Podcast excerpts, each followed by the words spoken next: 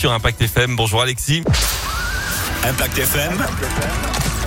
Le pronostic épique. Salut Fred, bonjour à tous et meilleurs vœux pour 2023. Notre premier quintet de l'année sur Impact FM nous emmène aujourd'hui à Pau. Une course de haie sur 3800 mètres, 15 partants après le forfait du numéro 1. Nous allons placer en tête du pronostic aujourd'hui Capodi Monte, le numéro 6 piloté par Lucas Giuliani. Cheval qui reste sur une victoire en haie et qui peut confirmer malgré la pénalisation. Opposons-lui le 3 avec le frère Giuliani Angelo cette fois-ci. L'entraînement de François Nicole qui reste lui aussi sur de bonnes performances.